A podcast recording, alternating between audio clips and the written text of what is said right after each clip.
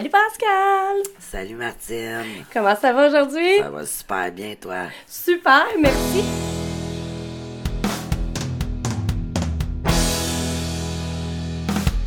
Sinon, c'est ça au niveau de l'autre hébergement que j'aimerais amener. Euh, Puis ça, c'est pour un peu répondre à la question des, des services.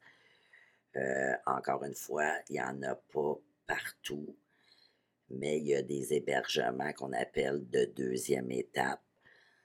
Donc, où est-ce que là, l'hébergement va être un peu plus long que qu'est-ce qui est offert euh, en maison d'hébergement, première étape d'urgence. Là, on peut appeler ça là, sous différents noms. Donc, euh, donc c'est ça. Fait qu'il y a aussi ça pour celles qui ont besoin davantage euh, de sécurité pour quelconque raison. Encore une fois, il y a des évaluations qui sont faites en conséquence et tout. Puis d'ailleurs, ben, justement, on va avoir euh, dans les prochaines semaines, on n'a vraiment pas la date encore, mais on va avoir euh, une entrevue avec une coordonnatrice de maison deuxième étape de Montréal. Donc, c'est ça. Fait qu'elle va pouvoir nous en parler davantage. Donc, euh, à partir de là, ben, ça m'amène la question justement de la durée des séjours, que ce soit deuxième étape ou première étape. Combien de temps je peux rester là? La question est, très bonne et souvent une des plus posées. Euh, chaque maison a euh, son nombre de temps déterminé ou pas. Là, euh, je ne veux pas m'avancer sur ça. Euh, mais si on prend par exemple ici, c'est de courte durée. Courte durée, ce qui veut dire, c'est le temps de faire certaines démarches, hein, de, de, se mettre en, sécurité, de faire des démarches, que ce soit au niveau légal ou au niveau juridique, peu importe. Là. Mais y a, on, nous, ici, on ne détermine pas un temps précis. Certaines maisons le font. Euh, ici, ce qu'on demande, c'est que la femme soit dans ses, dans ses actions, qu'elle soit en train de faire des démarches. Donc, c'est selon la situation parce que chaque situation est unique et demande une attention différente. Donc, euh, on ne détermine pas précisément, mais ce n'est pas, euh, ce, n'est pas des, séjours de longue durée. Mm -hmm. Oui, puis tu sais, je dirais quand même, en tout cas, moi, j'oserais me prononcer que de façon générale, encore une fois, ça peut être différent, mais c'est vraiment une ressource, là, quand on dit euh, Première étape, besoin d'urgence, euh, très temporaire, c'est du 0-3 mois en général que ça varie. Même des fois, il y en a qui, qui cessent ça à deux mois maximum. Donc, euh, puis, moi, je sais ça, je vais, je vais dire aussi que j'ai vu des femmes être là seulement quelques heures et le plus, loin que j'ai vu, c'était plus de l'ordre du 4 à 6 mois, mais ce qui est extrêmement rare. Ça varie vraiment beaucoup à 0,3 mois. Tandis que les maisons euh, deuxième étape, là, que on a abordé brièvement, puis qu'on va revenir euh, pour un épisode, ça c'est plus. Encore là, ça, ça peut être du 3 mois à 1 an ou du 3 mois à 2 ans maximum. Fait que chaque maison a ses critères, mais c'est juste pour vous donner au moins un petit aperçu de à peu près. Okay. Puis si, si c'est pour une maman mmh. avec euh, ses enfants, puis qui veut venir en hébergement, évidemment, ça, ça peut susciter des inquiétudes. Donc, euh, comment ça fonctionne justement pour eux? Oui. Mais comme euh, si vous avez vu le, dernier épisode, on a fait une visite, euh, donc vous avez vu qu'il y avait des chambres euh, individuelles et des chambres avec deux lits à deux étages, donc qui étaient des chambres plus famille. donc plusieurs options possibles, en fait, tout dépendant de l'âge des enfants et de la mère aussi, le sentiment de sécurité de tout le monde. Donc, soit qu'ils peuvent être tous dans la même chambre et partager euh, une chambre famille ensemble. Sinon, la mère peut mettre, euh, si elle a plusieurs enfants, ses enfants dans une chambre famille et elle avoir une chambre juste en face. Oui, ou juste à côté, oui. dépendamment des maisons d'hébergement. Exactement, là, fois, vraiment. C'est toujours tout près. Là. À proximité, où est-ce que là, elle peut être seule. Sinon, ben c'est sûr que si on parle d'une femme qui arrive avec son fils de 15 ans, ben il pourra lui aussi avoir une chambre seule. ou famille tout seul, là, mais on ne mélangera pas euh, la mère et son fils de 15 ans, c'est pour qu'ils se gardent chacun leur intimité. Là. Ça, c'est respecté, puis tout ça. Euh, c'est sûr que chaque maison d'hébergement est différente. Donc, là, ce que vous avez vu la dernière fois, c'est une maison. Est-ce qu'il y a d'autres maisons avec d'autres types de fonctionnement? Sûrement. Euh, on ne sait pas tout, hein? Donc, mais sinon, c'est une question qu'on peut poser, là, si on a besoin d'hébergement, là, pour se rassurer, là. Oui, puis, tu sais, au moment que une femme nous appelle, on est là aussi pour justement répondre aux questions. Mais l'objectif aujourd'hui, c'était de justement de vous faire part de ce qui, ce qui nous est souvent posé pour, euh, c'est ça, essayer de démystifier le plus ça. Euh, sinon, ça, je pense, ça fait le tour au niveau euh, de l'hébergement. nos autres services, c'est quoi dans le fond? Qu'est-ce qu'est-ce qu'offrent les maisons d'hébergement euh, en violence conjugale?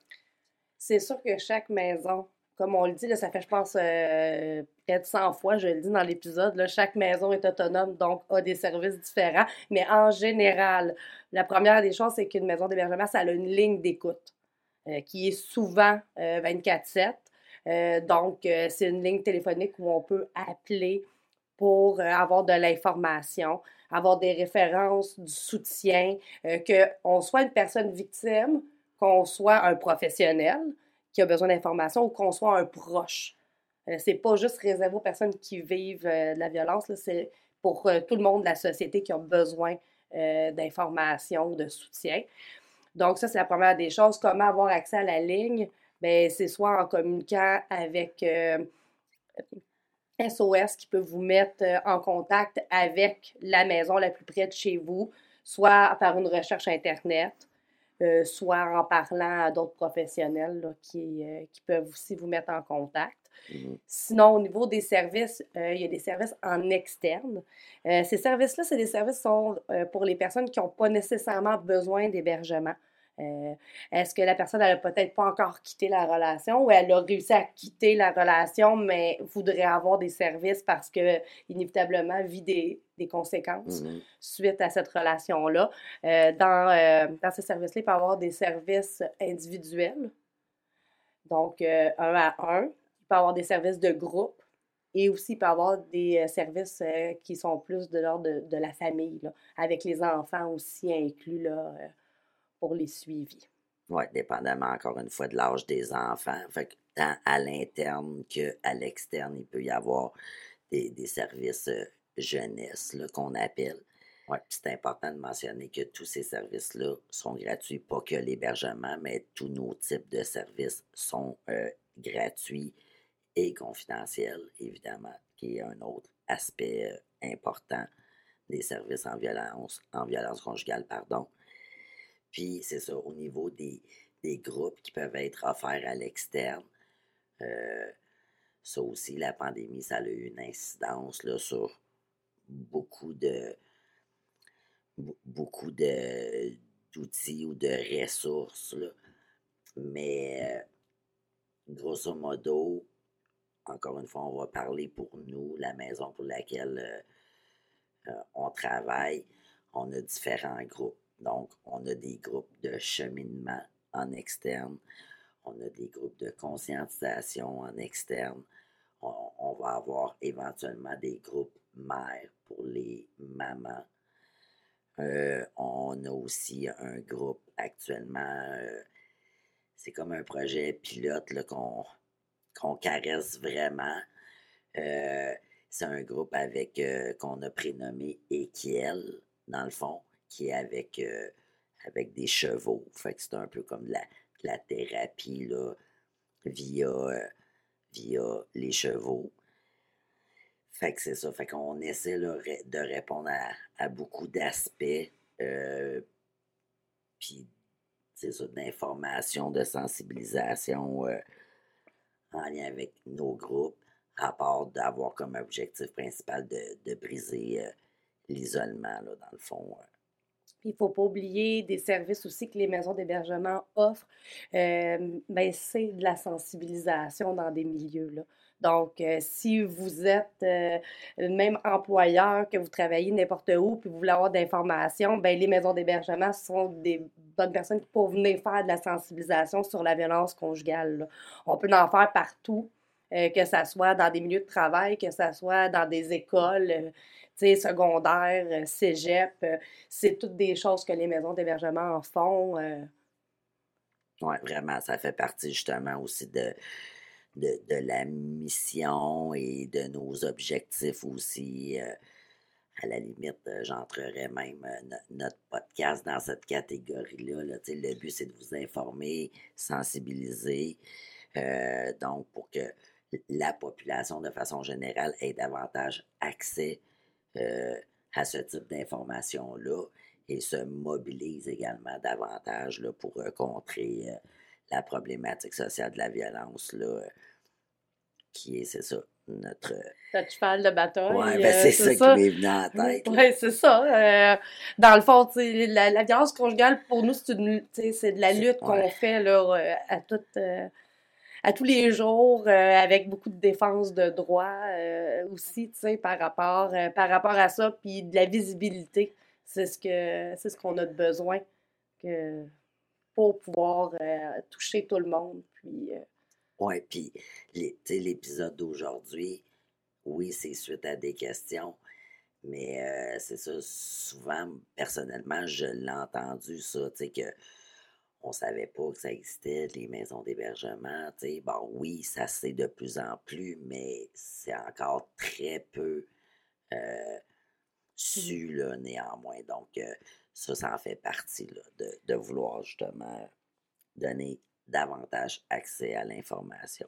Moi, je vais juste finaliser parce que la question que tu as, nommée, tu sais, moi, ça, ça me ramène des questionnements ou des, commentaires que je reçois régulièrement qui est euh, Oui, mais moi, je ne veux pas prendre la place de quelqu'un d'autre.